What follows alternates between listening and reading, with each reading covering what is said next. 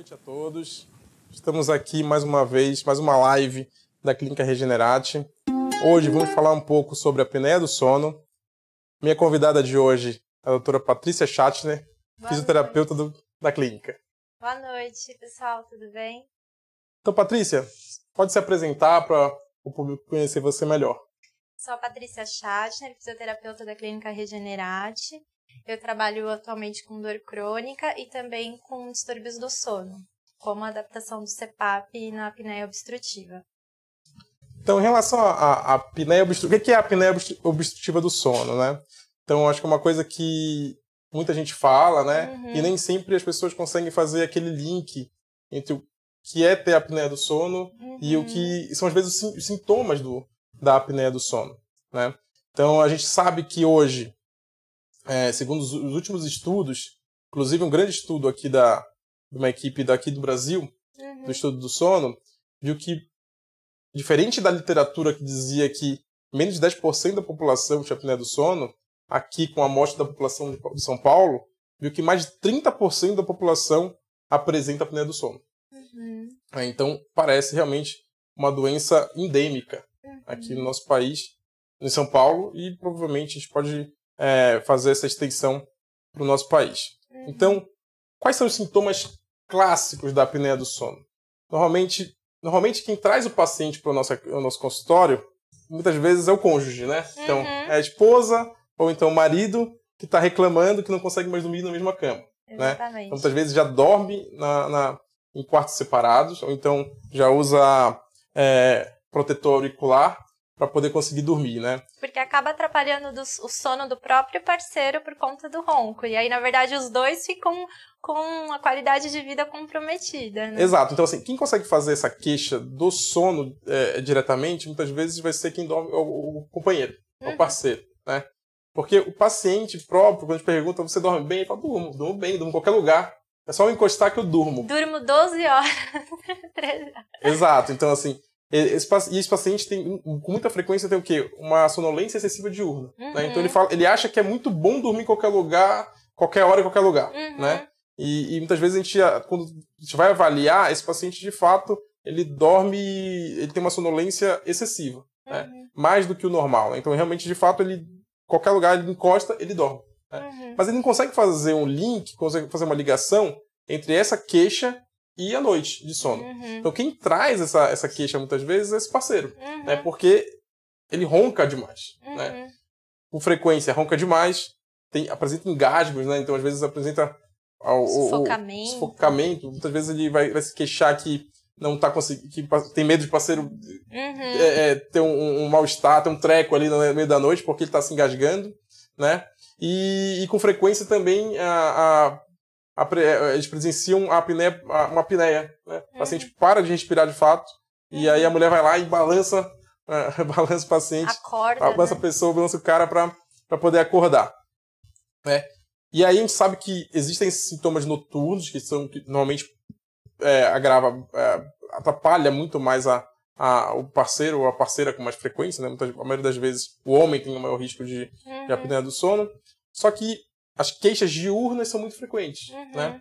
Então, sonolência excessiva diurna, alteração de memória, então, uhum. neurocognitivo, né? Alteração de memória, alteração de aten atenção, de foco, uhum. é, aumento do risco de acidentes, né? Uhum. Aumento do risco de doenças cardiovasculares em geral. Então, às vezes aquele cara que é jovem, mas já tem uma hipertensão, já tem um diabetes, já tem uhum. né, um colesterol aumentado.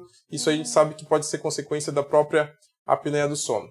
Uhum. E assim, e aí, qual, qual, é o, o, grande, a grande, o melhor tratamento para a apneia do sono hoje? Hoje o que a gente tem de padrão ouro para tratamento é o CPAP, que é a terapia por meio de pressão positiva nas vias aéreas. Então, na verdade, a apneia, a gente tem uma obstrução da via aérea, então da região ali da garganta da faringe da faringe. Então, quando o paciente está dormindo, é, ou geralmente o paciente obeso tem muita apneia, ou pelo enfraquecimento mesmo, o paciente, quanto mais velho, tende até piorar a apneia, tem uma flacidez dessa musculatura, então tem uma obstrução. fluxo de ar ele tem dificuldade para passar ali e aí o paciente realmente para de respirar, tem uma queda da saturação, né? E aí realmente ele acaba tendo micro despertares durante toda a noite por conta disso. E o que, que é o CPAP? O CPAP nada mais é que uma pressão fixa, então é um fluxo de ar contínuo. Então, é, tem uma cânula grande adaptada a um aparelho e uma máscara que vai no rosto do paciente. E esse fluxo de ar mantém a via aérea aberta do paciente, então é de uma forma mecânica mesmo, e não deixa é, acontecer esse fechamento da via aérea, a queda da base da língua, que também muitas vezes acontece. Então, isso que é o que a gente tem de padrão ouro para a apneia. Exato. É importante dizer sempre que não é oxigênio, né? É. É ar. Então, é muita, ar. Gente, muita gente pensa que é oxigênio, que vai ficar com cilindro de oxigênio, né? Uhum. E, na verdade, não. O, o CPAP é, é ar, uma coluna de ar, né? Que vai evitar que haja um colabamento da, da musculatura cervical, né? Então, a gente sabe que o homem tem maior risco, o, o paciente mais velho vai, aumenta, vai aumentando o risco, né? O hormônio parece ter, o hormônio feminino parece ter um, algum fator protetor, então pós-menopausa acaba que a, a mulher acaba quase ficando equivalente ao homem no risco de, de apneia. Ah, e um ponto bastante significativo para lembrar é a questão da, da- da- do, do peso do paciente, né? Então a obesidade está muito relacionada à, à, à apneia do sono. E assim como a apneia do sono é endêmica, a obesidade hoje em dia também é endêmica. A gente consegue fazer uma ligação é, muito grande entre essa, essas duas é, morbidades, né? E uma piora a outra, né? Na verdade, a apneia do sono pode piorar a obesidade, a obesidade piora a apneia do sono. E isso a gente sabe porque também, porque também existe um acúmulo da, da, da- de, de, de adiposidade na, na, na- no, essa topografia, né, essa localização mais cervical, localização do pescoço. Além disso, existem questões anatômicas também que podem é, influenciar e aumentar o risco de apneia do sono. Então, muitas vezes aquela- aquele queixo um pouco menor, um pouco mais protraído, né? Aquele retro, aquela retrognatia que a gente chama, né? aquele queixo um pouquinho para dentro pode aumentar. Ah, aquela área oral ah, reduzida, né? A gente usa até uma escória de malampate, então aquele malampate que a gente não consegue enxergar nada lá atrás, né? A língua às vezes muito grande, o palato um pouco mais baixo, a gente não consegue enxergar. E esse paciente, a gente sabe que quando a gente dorme, é, existe um relaxamento da musculatura, né? Então quanto mais profundo o sono vai ficando, mais relaxado vai ficando a musculatura. E, e isso é a musculatura de todo o corpo, né? Inclusive a musculatura cervical. Então, por isso que muitas vezes ocorre esse, esse colabamento da, da musculatura e o ronco nada mais é o quê? É essa, essa, o, o ar tentando passar por essa resistência, né? Então o paciente ronca para poder abrir a via aérea. E o CPAP, de fato, é, é o tratamento padrão ouro para a apneia do sono, né? Seja ela leve, moderada e grave. A gente vai, focar um pouquinho mais para não ficar muito estender demais, um pouquinho mais no CPAP.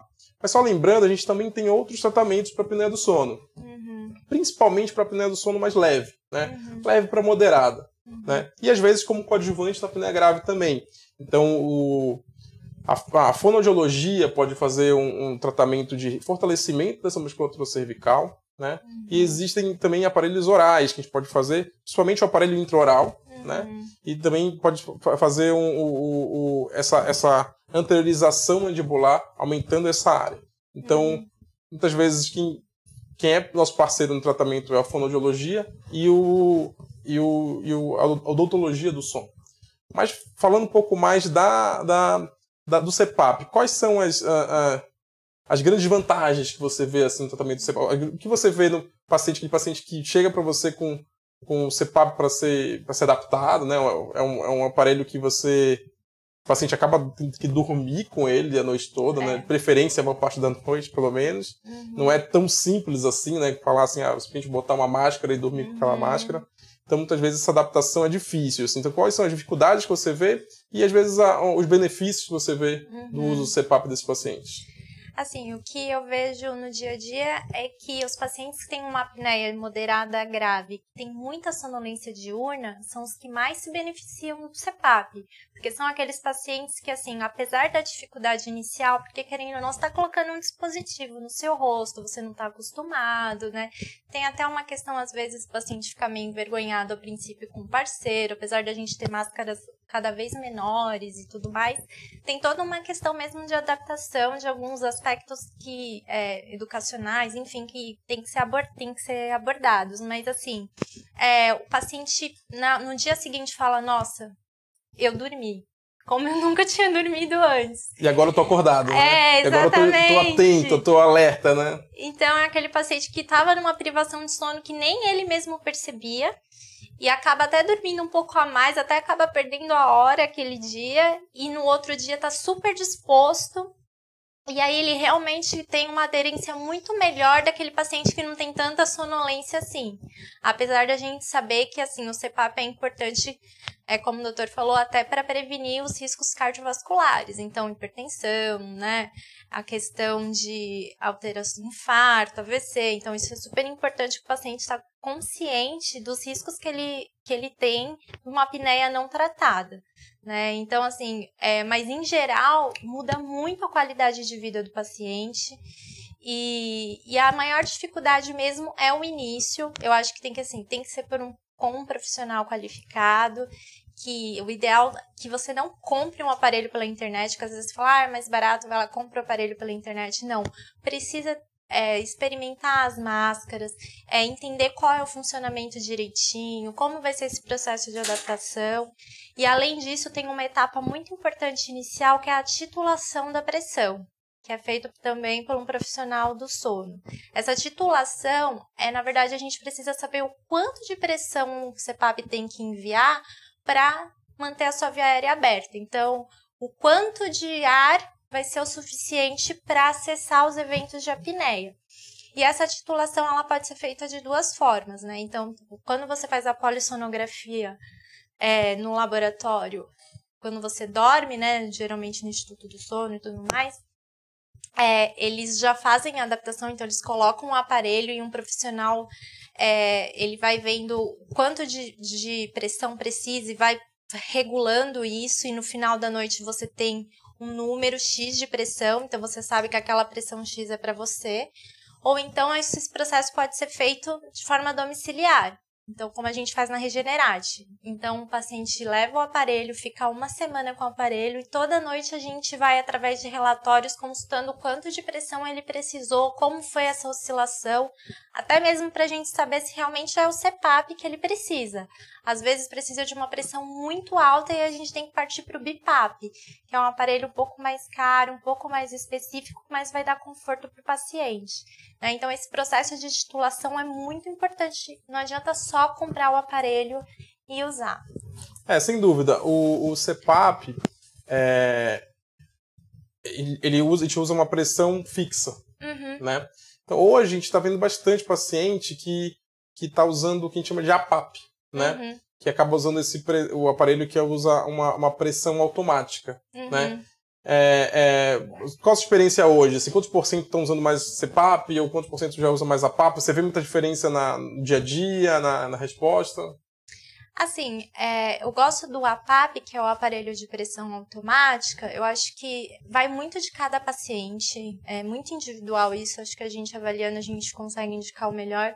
Mas é no pressão automática, no APAP, quando o paciente tem alguma alteração aguda, por exemplo, se ele ingere álcool, é, ou se de repente muda a medicação e precisa de uma oscilação, de, tem uma oscilação de pressão, né, precisa mais que o aparelho envie mais pressão, é, o CPAP, o APAP consegue identificar e mandar a pressão que ele precisa, né? Isso pode ser regulado também, é essa a nossa função quando titula. Então, por exemplo, é, a o paciente a gente sabe que ele tem uma pressão de 7, precisa de uma pressão de 7, que geralmente vai de 4 até 20.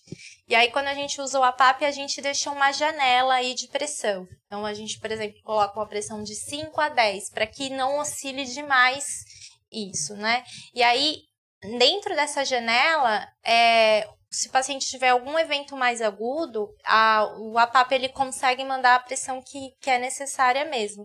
Então, hoje em dia, o que eu vejo é que os pacientes estão cada vez mais adquirindo, até mesmo que pelo preço, que antes era muito diferente, né, do CPAP com pressão automática com a APAP, hoje não é tanto. Então, tem, tem bastante... É, facilidade no mercado e a grande maioria realmente acaba é, optando pela pressão automática. É, essa é a minha percepção também hoje, que a maioria está usando o APAP. Eu, eu ainda sou meio old school, assim, eu gosto bastante de fazer a titulação no laboratório de sono, ou então uma titulação domiciliar, do que é, é, muitos pacientes já compram o, o, o, Eu já vejo alguns médicos pedindo para o paciente comprar o APAP e já sair com meio uma pressão estimada, assim, né? Uhum. Eu, acho, eu acho um pouco é, é, um pouco complicado, né? Eu gosto de sempre tentar prescrever a, a titulação com o CPAP ou então, ou então fazer uma titulação mais uh, uma semana fazendo essa titulação, porque a gente sabe que o que acontece. A pressão do CPAP ela precisa ser. Normalmente, quando a gente faz titulação no laboratório, por exemplo, é, a pressão vai sendo aumentada gradualmente para vencer as apneias, as hipopneias, as insaturações, o ronco, né? E não pode ser muito baixa, porque senão não vence a resistência. Mas não pode ser muito alta também a, a, a, pressão, porque senão você acaba acarretando o que a gente chama de apneia central. Né? A gente tem um receptor aqui que identifica quando a gente respira demais, quando a pressão está muito alta, que o cérebro manda uma informação falando, ó, oh, você está respirando demais. Então passa a respirar de menos, né? E aí você acaba tendo uma apneia que a gente chama de apneia central, né? uhum. né? Que também pode ocasionar os mesmos sintomas da apneia obstrutiva. Né? Então, por isso que eu acho que a, a, muitas vezes a titulação com CEPAP, ou essa, essa titulação mais, mais é, gradual, com, mesmo com a PAP, ela é mais bem. bem é uma abordagem, para mim, mais completa. Né? Uhum. Né? É, eu vi um estudo, eu estava comentando, sobre a, a diferença do CEPAP para o APAP. Né? Então, a gente a, tinha, tinha impressão de que o APAP, com essa, com essa flexibilidade toda do APAP, teria uma, uma adaptação melhor. Só que acontece às vezes que o paciente acaba despertando um pouco mais por conta dessa variação de, mesmo, mesmo configurando, dessa, dessa variação maior de pressão. Né? E a maioria dos estudos, mesmo dos grandes estudos, elas são, foram feitos com CPAP. Né? Aqui no Brasil, o CPAP está quase o mesmo preço do APAP, então uhum. a, a, gente não, acaba não tendo grande diferença. Né? Então, na prática, a gente acaba usando tanto o CPAP ou, quanto o APAP, né? Uhum. O BIPAP, de fato, é mais caro, né? Então, o BIPAP vai ser o quê? Aqueles pacientes com uma pressão muito elevada, né? Os pacientes que precisam de uma pressão muito alta, acima, às vezes acima, até chegando a 20, ou às vezes, depende do paciente, acima de 15, a gente dá, dá preferência pelo BIPAP porque a, a, tolerância vai ser melhor, uhum. né? O BIPAP, ele não tem uma pressão fixa, ele vai ter uma pressão mais ou menos inspiratória e expiratória, né? Vai ter um, vai ter um, um intervalo entre, entre, essas duas. Apesar que o CPAP você pode configurar ele também para alguma uma, uma, melhor adaptação, né? É. Fala um pouquinho dessa, dessa, dessa configuração, que às vezes o paciente compra o CPAP, ele tem vários botõezinhos ali, ele não sabe mexer direito, né? E, e o paciente entender qual a importância da adaptação do CPAP, né? Uhum. Porque às vezes, às vezes ele pensa que ele compra pela internet o CPAP, vai botar a máscara e acabou, né? Uhum. E pelo contrário, assim, a, a, chance de sucesso é muito pequena quando isso acontece. Então, realmente, de fato, a gente precisa de uma adaptação CPAP com, com uma fisioterapeuta titulada, com experiência no, no nesse manejo do, dos respiratórios e da ventilação não invasiva. Uhum. Geralmente os aparelhos eles vêm com configuração de fábrica, né? E eles são bloqueados, então o paciente ele não consegue acessar as configurações principais do aparelho, ele só consegue modificar algumas. Né? Então, por isso que é importante levar para um profissional que ele sabe desbloquear e aí consegue deixar tudo bonitinho. Então, tem alguns parâmetros que são fundamentais. Então, é, a gente tem um, um, parâmetro que suaviza a resistência na hora que o paciente está soltando o ar. Isso é muito importante. Então, quando ele está precisando de uma pressão alta, então imagina, você vai inspirar, vem aquele fluxo de ar intenso, na hora que ele solta o ar tem uma resistência. Né? O BIPAP, ele exatamente tem duas pressões, então ele vai ser é excelente para quem realmente precisa de pressões altas. Mas o CPAP tem essa função também quando as pressões são menores, então a gente consegue dar esse conforto para o paciente. Além disso, tem a umidificação. Então, é, o CPAP às vezes é, pode deixar a via aérea muito seca, então o paciente acaba é, reclamando até de sangramento nasal no início, então a umidificação é muito importante. Ela não pode estar é, muito alta, porque senão acaba condensando o ar mesmo na traqueia e acumula um monte de água, desculpa, na traqueia, acumula um monte de água no aparelho, e também não pode ser baixa, porque senão não vai ser suficiente e o paciente vai ter aquela sensação de, de do ar muito seco entrando na narina. E a gente tem até nos CPAPs de hoje uma função de aquecimento, né? Que não é que o ar vai vir quente, mas quando você está num ambiente muito frio, é, consegue ser suavizado um pouco é, essa questão. Então, tem vários parâmetros de conforto que a gente consegue regular.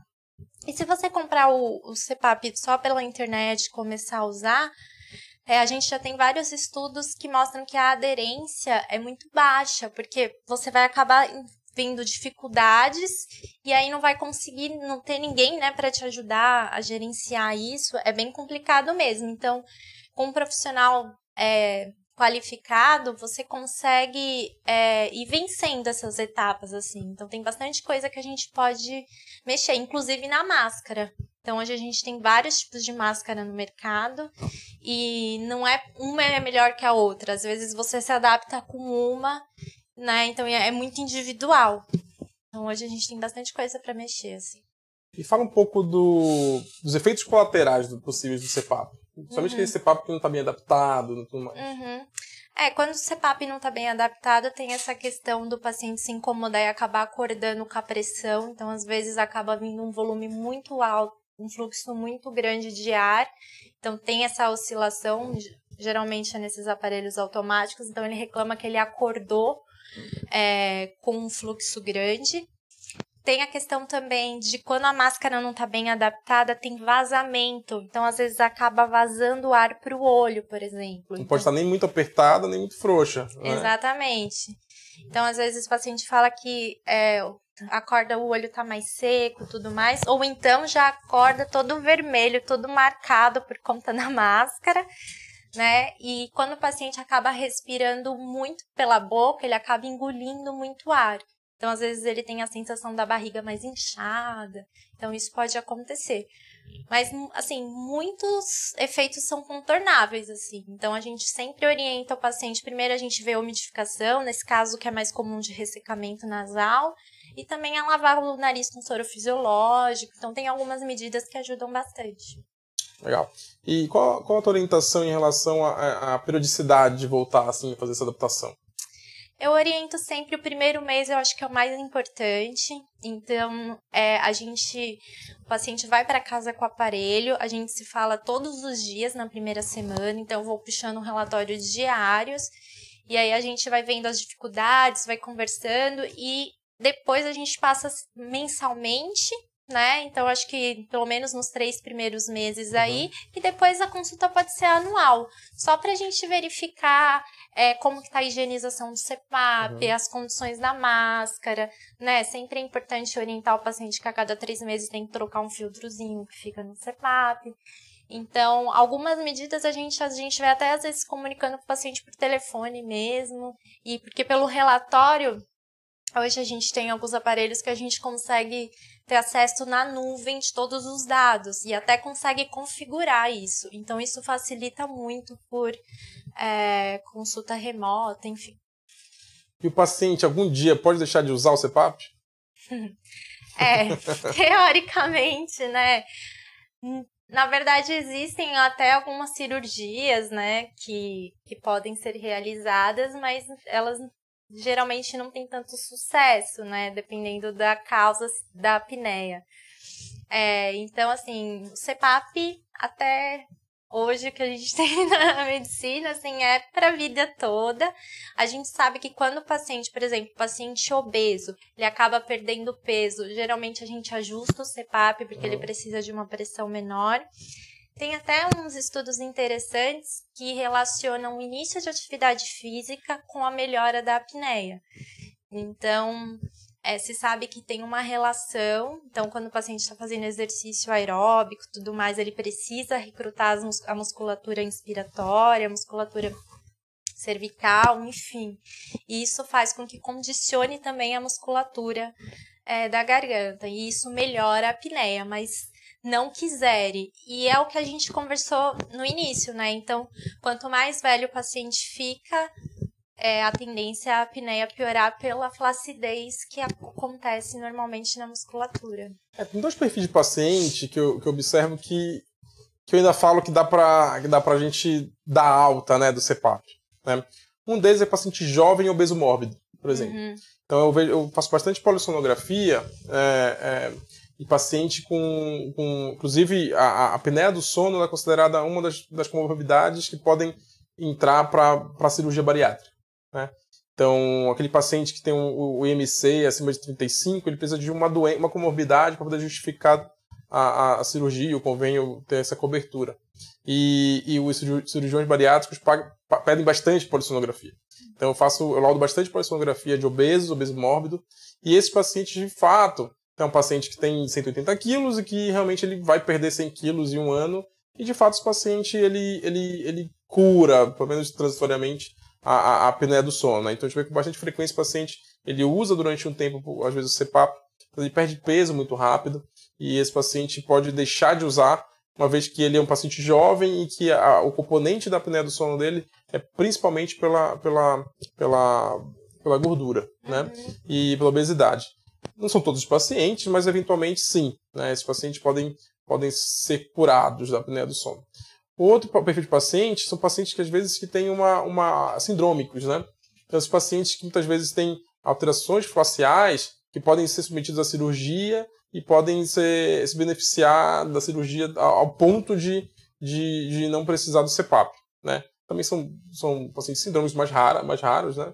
E do que, de fato, aquele paciente com, típico com, com apneia obstrutiva do sono.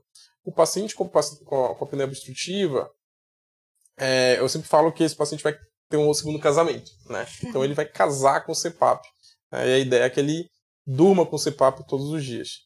E, e o, com certeza a, a, o uso do CPAP não vai atrapalhar, vai, pelo contrário, vai melhorar o casamento, é, é, seja do homem ou da mulher, que, que portadores de, portadora de, de apneia do sono.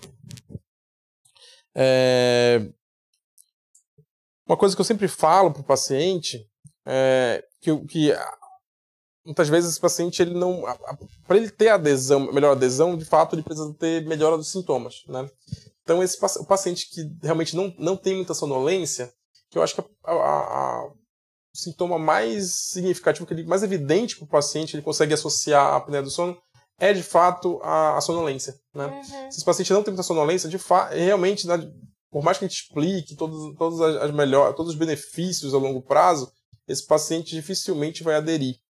Então, grande chance daquele paciente muito sonolento ter uma adesão melhor do que aquele paciente que não é tão sintomático assim. Uhum. Tá? Mas eu, eu, sempre explico que tem uh, benefícios a, a, a, curto e a médio e longo prazo. Né?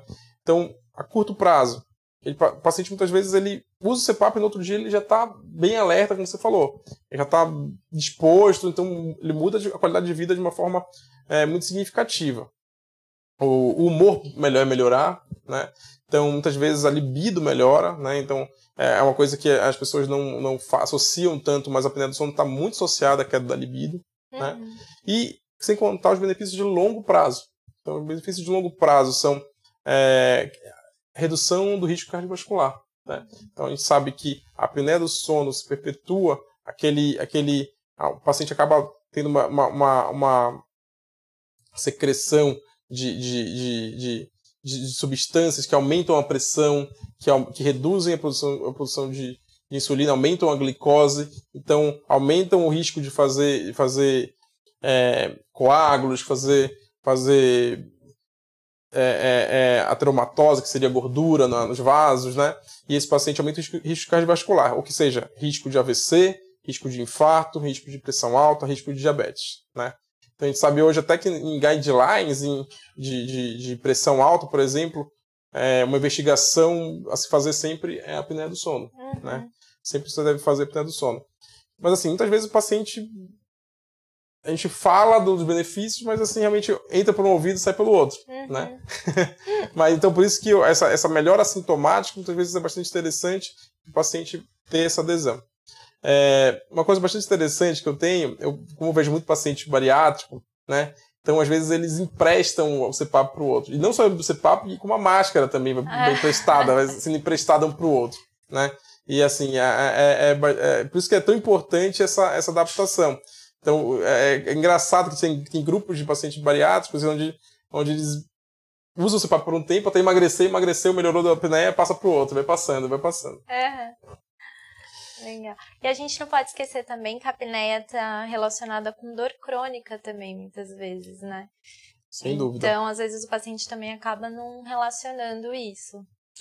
É, eu sempre falo assim, que o sono, ele. Eu digo que tem, existem três pilares, assim, o sono, o humor e, a, e questão de dor, né? Então, se o paciente não dorme bem, seja por qualquer motivo, seja por insônia, apneia do sono, alguma coisa assim, grande chance desse paciente evoluir com quadro de transtorno de humor, de ansiedade, depressão. Ansiedade, depressão, é, inevitavelmente vai evoluir para um, grande chance de evoluir para um quadro de dor, dor crônica, seja dor de cabeça, dor abdominal, dor, lombalgia, dor difusa. E esse paciente com dor não dorme bem, né? Uhum. Então é um ciclo que ele entra ali, é um ciclo de penúria ali que ele entra, que ele dorme mal, ele tem dor, ele está sempre irritado, sempre, sempre deprimido, né? Então a gente tratando um desses aqui, então ele dormindo bem, grande chance de a gente melhorar um pouco das transtornos de humor, melhora, melhora do, do, da dor. Então a minha uhum. abordagem com o paciente sempre eu tento ver realmente essa questão do sono, questão de dor, dor crônica, a dor piora o sono, o sono pior, pode, mal sono, né, pode piorar a dor, e a questão do humor. E sempre, sempre tem que tentar, tentar tratar as três coisas aí. Uhum. É, tá vendo, tô vendo algumas, algumas perguntas aqui do uhum. YouTube. Então, deixa eu ver se eu entendi aqui a pergunta, né? Ó, eu dormi a noite toda, mas acordo com muito sono. É um sintoma bem é um típico, sintoma, né, é. de, de, de, apneia do sono. Uhum. Né? A apneia do sono, ela pode... O paciente dorme a noite toda, mas ela, na verdade ele acha que ele dorme a noite toda, né? É, às vezes o paciente até fala, nossa, eu durmo, durmo 12, 13 horas, eu durmo super bem, mas na verdade é aquele sono fragmentado. Então, talvez se ele usasse o CPAP, 8 horas para ele, sei lá, 7 horas seria suficiente, mas ele acaba precisando de muitas horas de sono para suprir. E é um sono muito superficial, né? Aquele paciente ele tenta aprofundar o sono, só que quanto mais profundo o sono, mais relaxada a musculatura, mais apneia, e aí ele tem que superficializar para poder respirar. Uhum. E aí ele, de novo, aquele ciclo. Ele tenta mergulhar ali, ele tem que emergir por conta da, da, da apneia, que a apneia piora. Então ele uhum. fica ali e não consegue aprofundar. Aí, se ele não consegue aprofundar, ele não consegue descansar. Né? Uhum. O sono dele basicamente é só um sono superficial, sempre fragmentado, sempre despertando. Uhum. É, eu acho que tem apneia. Existe um, um, um, um uma, uma, uma, colinha que a gente chama, que é bem fácil de fazer, que, que a chance de. a confiabilidade é muito alta, né? Que a gente chama de stop bang. Uhum. Né? O stop bang, você avalia se o paciente é homem, vê o peso, se ronca ou não. Né? Vocês podem procurar na internet, é stop, né, de pare, e bang, B-A-N-G. Né? Daqui a pouco eu pego aqui o, o que significa cada um, mas é, se você tem positivo algumas perguntas ali, grandes chances de você ter a apneia do sono. Mas assim, se você ronca, existe já uma chance alta porque você já tem uma certa resistência de via aérea, uhum. né? Se seu sono é muito fragmentado, você acorda demais durante a noite, se você ronca, se você se engasga às vezes, com frequência pode até ter sonhar que está se afogando, uhum. né? E acorda com aquela sensação de sono não reparador, né? Ou e passa o dia todo é, cansado, com fadiga, é, com sono, grande chance de você ter apneia do sono, né? Então, é ideal que você procure um atendimento especializado, fazer uma polissonografia para poder identificar o grau dessa apneia, para poder é, avaliar qual é a melhor abordagem é, para você. É... Uso CPAP há 12 anos. Será que um dia poderei parar de usar? É, é o que a gente conversou aqui, né? Então depende do fator principal de, da obstrução, né? Da apneia obstrutiva. Então, provavelmente, se você usa 12 anos, dificilmente, né? Vai deixar o CPAP. Mas, assim, tem que pensar realmente dos benefícios. Então, é, basta você dormir uma noite sem que você já vai perceber a diferença em relação ao sono, né? A qualidade, o seu rendimento. E tem a questão de memória, concentração, que acaba sendo muito alterada quando o sono é ruim. Sim, e algumas coisas podem, assim, além do tratamento com o CPAP, lembrar do, do quê? A gente chama de, de medidas comportamentais ou, ou não farmacológicas, Sim. né? Então, primeira coisa, perda de peso, né? Para quem está precisando, né? Para quem está sobrepeso ou, ou, ou, obesidade perder peso, né? Evitar alguns medicamentos podem piorar a apneia do sono, né? Somente aqueles de taja preta, né? Os benzodiazepínicos, então clonazepam, rivotril, alprazolam, frontal, esses aí podem piorar a apneia do sono, né? Então, alguns medicamentos que se usam para insônia, ou para ansiedade ou para insônia, podem piorar a apneia do sono. E o álcool, o álcool também o é um álcool. grande vilão, né? Ele piora bastante a apneia do sono, né? Porque ele, ele relaxa mais a musculatura uhum. e ele mexe também no centro respiratório, então ele pode piorar muito a apneia do sono. Então, quem tem apneia do sono, evitar excesso de álcool, evitar algumas medicações, de preferência é, atividade física e perda ponderal, né? Perda de peso. É, meu esposo tem Alzheimer e demência, né? provavelmente demência de Alzheimer, usam CPAP e é difícil porque não aceita equipamento. É, é na verdade é, é complicado porque o paciente com demência acaba querendo tirar a máscara e tudo mais. Então, realmente essa é uma dificuldade grande. Você já acompanhou nesse, esses casos assim? Já, já acompanhei alguns casos assim, mas acaba que é, é muito difícil essa, essa é, adesão, né? né? é muito difícil a adesão porque o paciente ele ele, ele tem que estar tá, é, é, grande chance de querer tirar aquilo ali então se você aí teria que conter o paciente mas não faz sentido nenhum você conter é. o paciente está em casa por exemplo para usar o CPAP e muitas vezes assim acaba sendo um paciente que já tem uma demência mais mais avançada e provavelmente o CPAP não vai fazer tanta diferença é, pensando a longo prazo para esse paciente, uhum. né? Então acho que o risco-benefício, né, o custo-benefício, na verdade, de um paciente com quadro demencial, né? É, para uso do CPAP, para adapta essa adaptação ao CPAP, eu acho que é bem mais complicado. Eu acho que dificilmente a gente, vai, a gente consegue fazer essa adesão. Uhum. Aí o paciente entender que ele precisa respirar ali com o CPAP. Né? O que eu acho diferente, diferente às vezes de crianças, né? Então, uhum. às vezes, uhum. crianças com. Ou então, é, não tão crianças, adultos já com síndrome de Down, por exemplo, que tem aquela anatomia que pode favorecer o risco de apneia do sono. É, mas muitas vezes esses pacientes também sindrômicos, eles não compreendem, né? Uhum. A, a, que precisa usar, a necessidade de usar o, o CPAP. E, e, também eu acho que é bem difícil. Você tem alguma experiência com paciente sindrômico, assim? É, assim, o que às vezes é, eu atendo é paciente neurológico mesmo, e a gente já sente dificuldade até quando o paciente tem alguma alteração motora, por exemplo, de mão e tudo mais. Então, se tem dificuldade em coordenar, enfim, em movimentar, já tem essa questão de depender de uma outra pessoa para colocar a uhum. máscara, já é um fator que dificulta. Sim. Às vezes idoso também, né, que tem, às vezes se atrapalha um pouquinho com a máscara. Então, algumas questões realmente é muito difícil a adaptação. Ah, um sintoma que a gente esqueceu de falar aqui, mas também é, há uma melhora significativa e rápida é, com o uso do CPAP, que é bastante frequente, é a noctúria. Então, aquele hum. paciente que vai muito no banheiro, então é, é frequente a gente observar paciente idoso que, que vai, sei lá, cinco vezes no banheiro.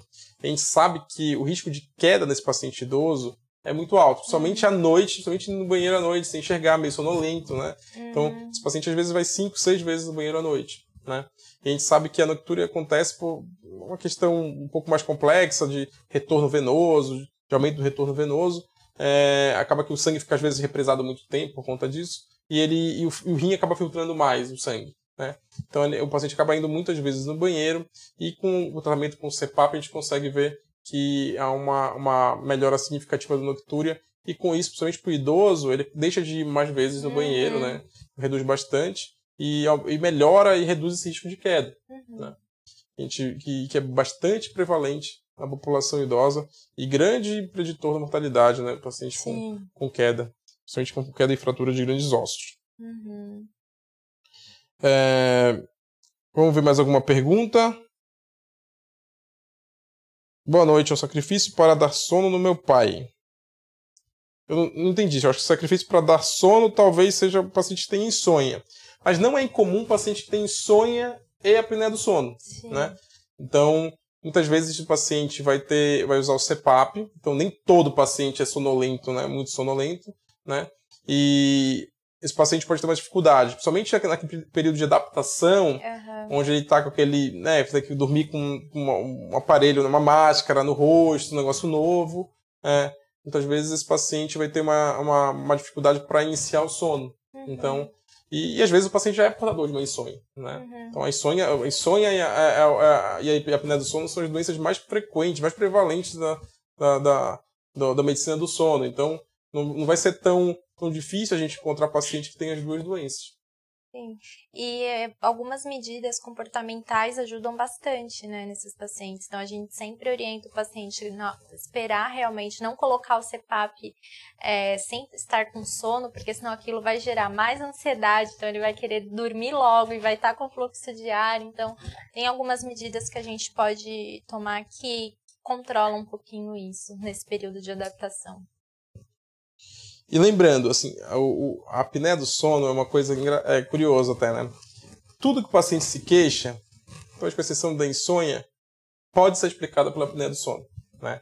Então, se o paciente, se, se, alguém reclamar, ai, meu marido é, se mexe muito na, na cama e tudo mais, ele tem perna inquieta, ele tem movimentos de perna, né? Tecnicamente, chama de movimentos de perna durante o sono, né? Se esse paciente tem apneia do sono, esse movimento de perna pode ser justificado pela, pela apneia do sono. Uhum. Né? Ah, meu marido tem sonambulismo. Nunca teve, agora tem um sonambulismo, ou então um quadro mais crítico, que a gente chama de transtorno comportamental do sono REM, que o paciente tem um comportamento mais violento ali, ele fica, ele pode agredir, pode dar soco, chute, pode gritar, pode cair da cama. Então, às vezes, a apneia do sono pode desencadear esse, esse transtorno comportamental, uhum. né? Então, tudo que a gente vê de alteração, todas as alterações do sono podem ser justificadas apenas pela, pela apneia do sono. Então a gente tem uma máxima que sempre a gente vai tratar a apneia do sono estiver presente para poder é, ver se melhoram os outros sintomas ou possivelmente outras morbidades do sono associados. É, o paciente tem fez uso do CPAP, tá bem, tá aderindo legal ao CPAP, mas ainda assim ele tem uma sonolência residual. Né? Uhum. Então, paciente que tem apneia do sono durante muito tempo, a gente vê com, com, com, com alguma certa frequência que mesmo com o uso do, da, da, do CPAP, ele melhora a sonolência, mas ainda assim fica se queixa de alguns horários, um pouco mais uma sonolência um pouco, mais, um pouco maior do que o habitual, do que o normal. Né? Então, eventualmente, esse paciente a gente tem que avaliar muito bem se a adaptação está muito bem feita, é, eventualmente vai ter que repetir uma polissonografia ou com o CPAP, alguma coisa assim, uhum. assim, para poder ver se, se de fato é, não está tendo vazamento, se não está tendo. Pressão tá se a pressão está adequada, né? Se como é que está o índice de apneia dele. É, mas eventualmente ele está tá tudo ok e a gente precisa lançar mão de medicação, estimulante, para poder é, tratar essa, essa sonolência residual. Vamos ver se tem alguma outra pergunta falando que dorme muito, mas a vitamina, vitamina D tá baixa. Tá, é, não sei dizer, mas assim, aparentemente eu não conheço, desconheço qualquer estudo que tenha uhum. é, alguma evidência de vitamina D baixa, sonolência ou, ou, ou risco de apneia do sono. Ah, eu sei que eu tenho experiência em doenças autoimunes, então é, a vitamina D pode fazer parte de, um, de, uma cascata inflamatória, e a gente sabe que a apneia do sono ela, ela acaba desencadeando o processo inflamatório. Então, eventualmente, a apneia do sono pode, de fato, é, é, talvez baixar um pouco a vitamina D por conta uhum. desse, dessa, dessa fisiologia. Né? Mas não sei dizer exatamente. A vitamina D está muito associada também à exposição solar. A, gente, a, gente, a pessoa urbana né, hoje tem pouca exposição solar, então acaba tendo um baixo nível de vitamina D. Mas não vejo uma associação direta entre a vitamina D e a apneia do sono. Boa noite, uso o CPAP desde abril. Atualmente estou me sentindo sufocado e o meu nariz está sempre trancado. Tem algo a fazer, Patrícia? É, um dos efeitos colaterais do CPAP é, é, o nariz congestionado, né? Essa sensação de nariz congestionado. Então, é importante ver a questão da umidificação do CPAP também, como que tá isso, tá? Às vezes aumentando um pouquinho melhora. E também alguns recursos como é, soro fisiológico. Então, a gente sempre orienta o paciente a lavar o nariz antes de colocar a máscara e ao acordar porque a gente acaba perdendo um pouquinho. Como fluxo, dependendo da pressão que você precisa, como o fluxo de ar ele é intenso, a gente não tem aquela umidificação natural, né? Uhum. Então, o aquecimento, a umidificação natural quando a gente está respirando normalmente. Então, isso pode acontecer mesmo, mas é, fazendo certinho, lavando o nariz, vendo essa questão da umidificação, isso pode melhorar. Muito bom. Muito bom. Acho que agora as perguntas já finalizaram. Uhum. Acho que a gente tentou esclarecer a maioria das perguntas. Tem mais alguma, alguma questão para finalizar?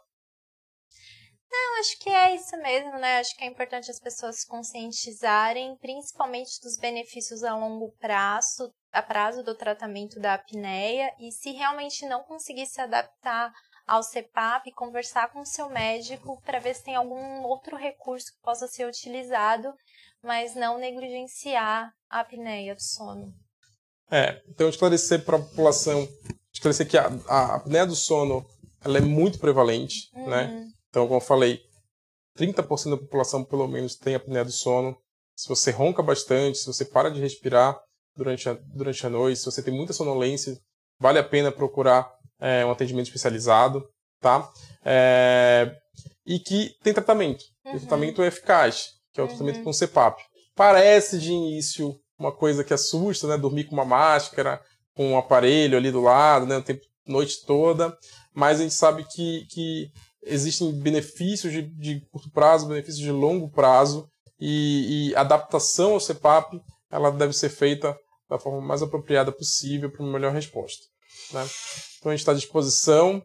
Aqui o canal vai ficar aberto ainda, a gente pode tirar algumas dúvidas aqui pelo YouTube. Mas eu quero agradecer aqui a, a presença da doutora Patrícia, esclarecendo todas as dúvidas aqui da, em relação ao uso do CEPAP. E boa noite e boa semana a todos. Muito obrigada, gente. Boa noite.